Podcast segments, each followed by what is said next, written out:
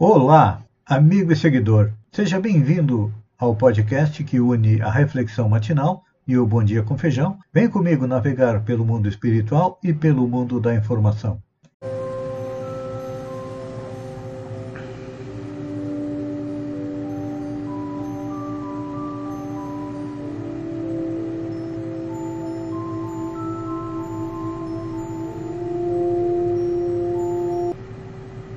Olá, amigo e seguidor.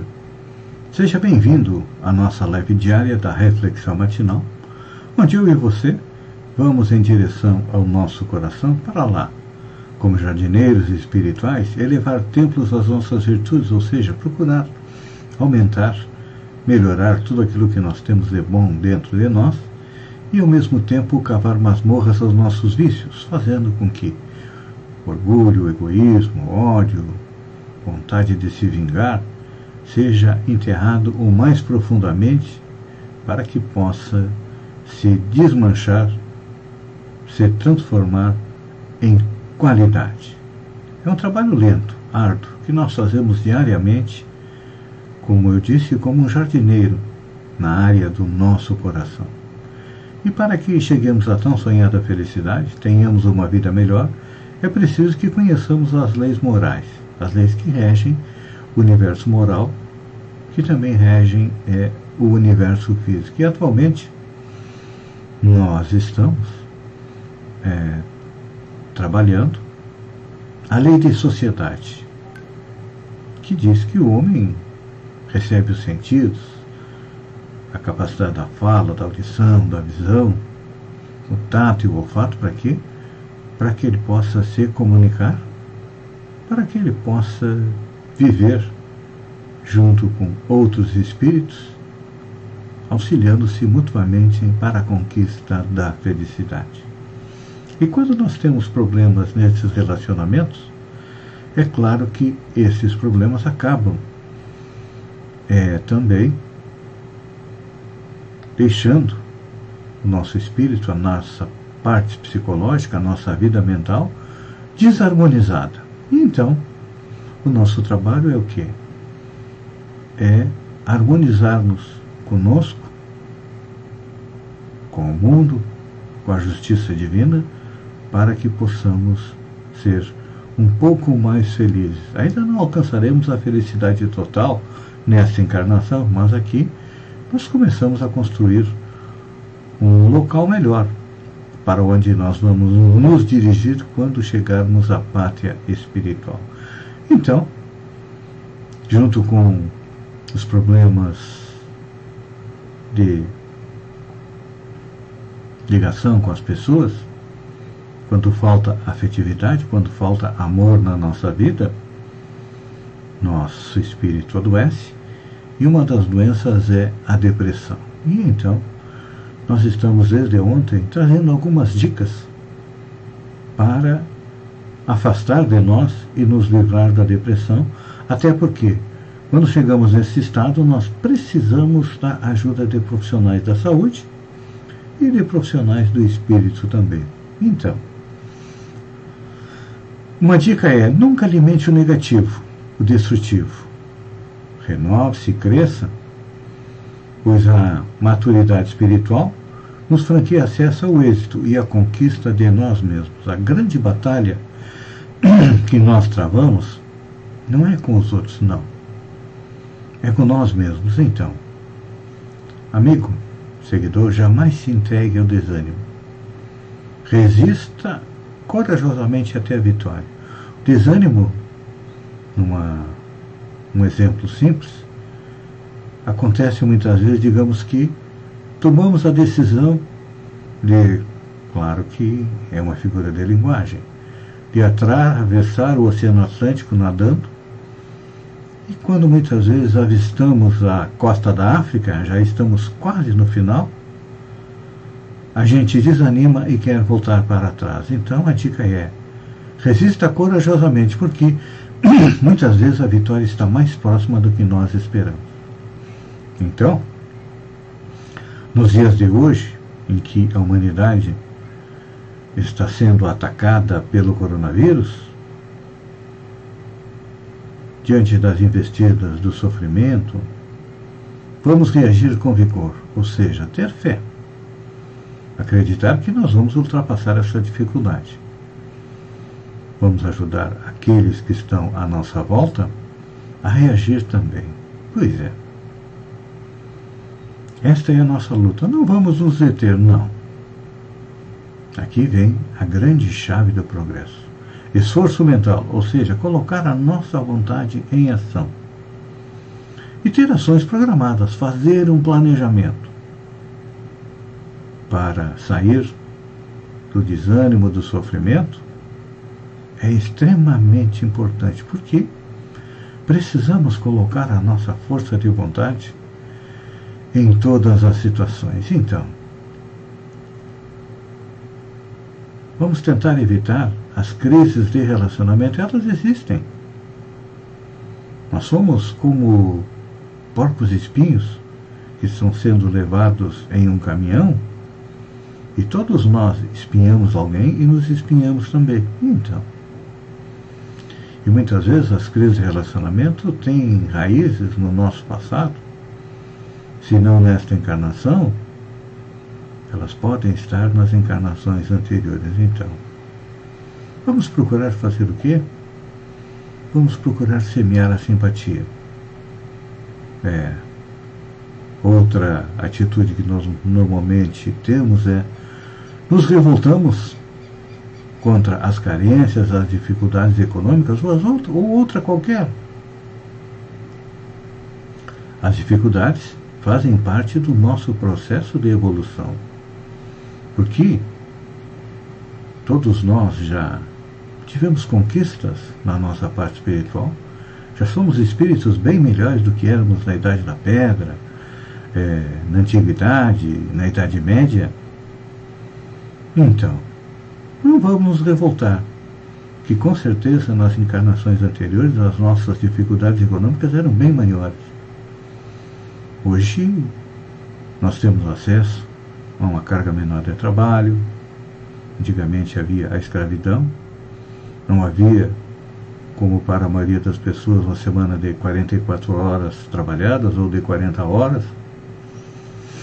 Não tínhamos os confortos que nós temos hoje, água, quente, água encanada, tratada, luz elétrica, internet para quem está aqui nos acompanhando, então. Essas dificuldades econômicas, como também o desemprego, que hoje é muito grande, vale a pena ficar se queixando? A queixa resolve alguma coisa? Não. A crise somente poderá ser superada através do quê? do trabalho e do esforço perseverante. Essa é a chave. Determinação, trabalho, esforço. E a dica é: o salário diminuiu, as dificuldades financeiras estão aí, vamos ter que nos ajustar à situação. Assim que a coisa funciona. Passada a dificuldade, se nós nos ajustarmos, com certeza vamos chegar na meta que queremos, porque é importante a gente compreender. Ontem foi demitido o Ministério do Meio Ambiente, que era anti-meio ambiente. Nós precisamos aprender a distinguir entre o supérfluo e o necessário. O supérfluo somente perturba a vida e nos estressa desnecessariamente. Então, vamos começar a procurar viver somente com o necessário e vamos ver que a nossa vida vai melhorar. Pense nisso, amigo e seguidor. Enquanto eu agradeço a você por ter estado comigo desses minutos, fiquem com Deus e até amanhã no amanhecer com mais uma reflexão matinal. Um beijo no coração e até lá então.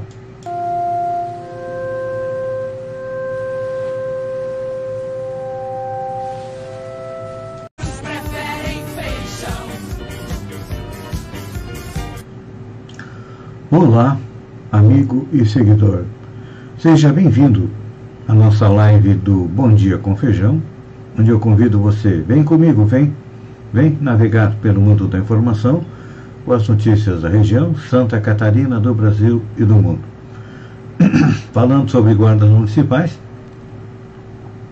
alguns dias atrás postei que tramita na Câmara dos Deputados projeto que pode auxiliar o prefeito Quequinha a cumprir sua promessa de campanha de dotar o Balneário Gaivota de uma guarda municipal para melhorar a segurança do município, que nós sabemos que é difícil e é complicado. Agora, vai outra sugestão.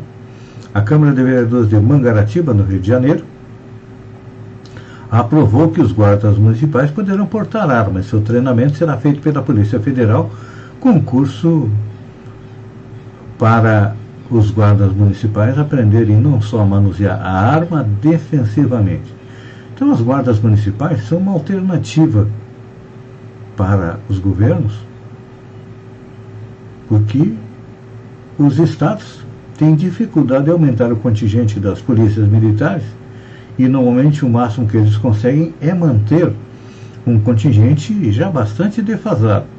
Aqui em Santa Catarina, nós é, mantemos um contingente de 10, 15 anos atrás. Um exemplo, Balneário Gaivota tem dois PMs para zelar da segurança diária. Em termos de revezamento, são 9, 10 PMs que trabalham em 24 por 48 horas, então são dois PMs diariamente. Fazer uma, uma homenagem, já fiz no Jornal da Praia que está circulando hoje, e faço aqui no Bom Dia com Feijão, ao meu amigo Som da Garuva, Edson Martins da Rosa, que retornou à pátria espiritual ontem. Homem sério, honesto, trabalhador, uma pessoa de caráter que eu aprendi a admirar pelo seu posicionamento firme em defesa não só da sua comunidade, mas do interior do município. Ele foi eleito vereador, esteve prefeito por 15 dias, o som Infelizmente, é aquele, foi aquele tipo de pessoa que colocou os interesses da comunidade acima dos seus interesses e do partido. É claro que ele foi alijado da política. Teve um mandato como vereador e depois é, não tentou a reeleição porque sabia que é, a sua turma, vamos dizer assim, não o queria na Câmara porque ele era um vereador independente. Quem pisou na bola foi o senador Jorginho Melo. Ele utilizou o termo alma branca ao se dirigir ao deputado Osmar Terra. O termo é considerado racista. Disse ele: Vossa Excelência não atrapalha. Vossa Excelência tem uma alma branca e limpa para chegar a ser, chega a ser transparente. Eu quero cumprimentar Osmar Terra, um gaúcho de fibra, disse o senador. O termo alma branca vem da expressão de preto de alma branca, que seria uma tentativa de elogiar uma pessoa negra, fazendo referência à dignidade dela como algo pertencente somente às pessoas de pele clara. Claro que isso é racismo. Ainda em Santa Catarina, músico faz canção sobre buracos na BR-470 e viraliza na web. O músico de Santa Catarina resolveu usar a criatividade para chamar a atenção para o problema que atinge moradores e motoristas do Vale do Itajaí. Com um refrão fácil de cantar, Zé Bart, de 67 anos, morador de Apiúna, faz dos buracos da BR-470 uma canção. Diz ele, o nosso sangue está quente. Se pelo menos tapasse os buracos desta, não só fazem que não presta, estão abusando da gente. Vamos ouvir aí a música? Então vamos lá. José Bate. Tarcísio, sei que és um bom ministro, todo mundo fala isso, vem ver nossa situação. Nossa BR, 470 anos, a presidenta prometeu duplicação. E não é justo esquecer os catarinenses, um povo que luta e vence, exemplo dessa nação. O combustível já está uma barra pesada, e esta maldita estrada está detonando a cabina. Só perdemos nos barrancos, nas beiradas, aí tem coisa errada ou falta de disciplina. Quem passa ali e viu tudo que aconteceu, gente trocando pneu, isto já virou rotina. Só prejuízo ao motorista inocente, só mesmo quem está contente são os donos de oficina.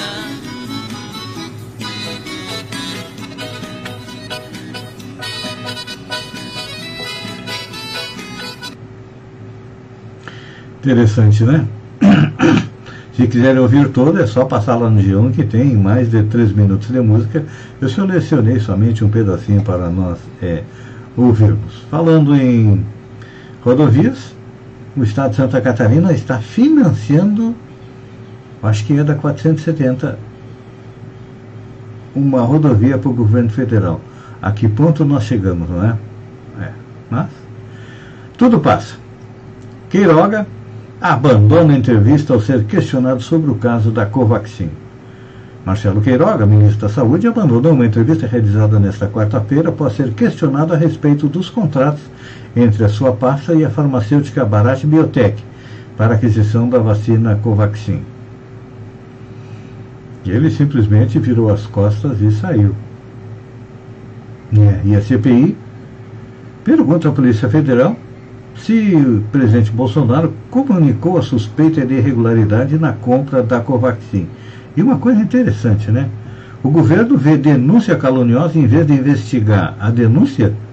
O governo está investigando o denunciante e o deputado federal que fizeram a denúncia.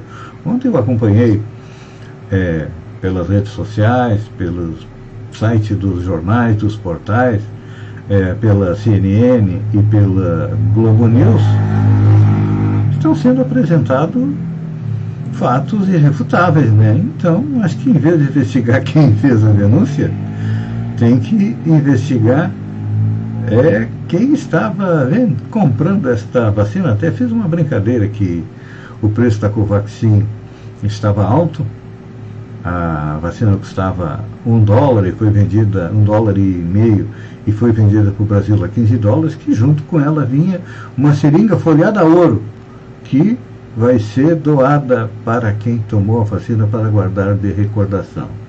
E olha só, cai o ministro Ricardo Salles do Meio Ambiente.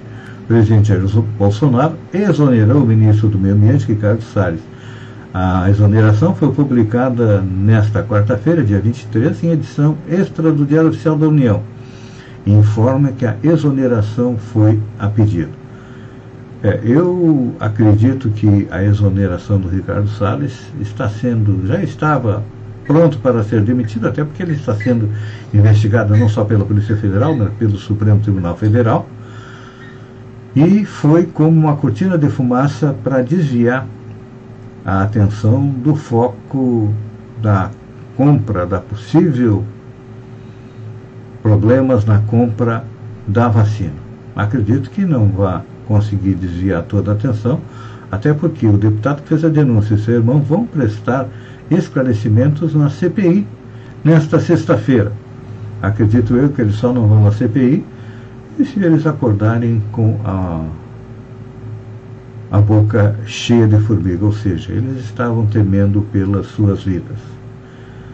Amigo e seguidor, eu agradeço a você. Ah, olha só, última notícia. A defesa de Daniel Silveira pediu nesta quarta-feira a Alexandre Moraes a suspensão da fiança de 100 mil reais, alegando que não tem todo esse dinheiro. Aí apresentou um contra-cheque onde aparece 21 mil reais. Mas não dá para esquecer que um deputado federal recebe entre penduricários algo em torno de 200 mil reais mensais. Então, tem condições tranquilamente de pagar a fiança. Se ele não tem, seus amigos bolsonaristas o ajudarão com certeza. Amigo seguidor, obrigado pela companhia, fiquem com Deus e até amanhã com mais um Bom Dia com Feijão. Um beijo no coração e até lá então.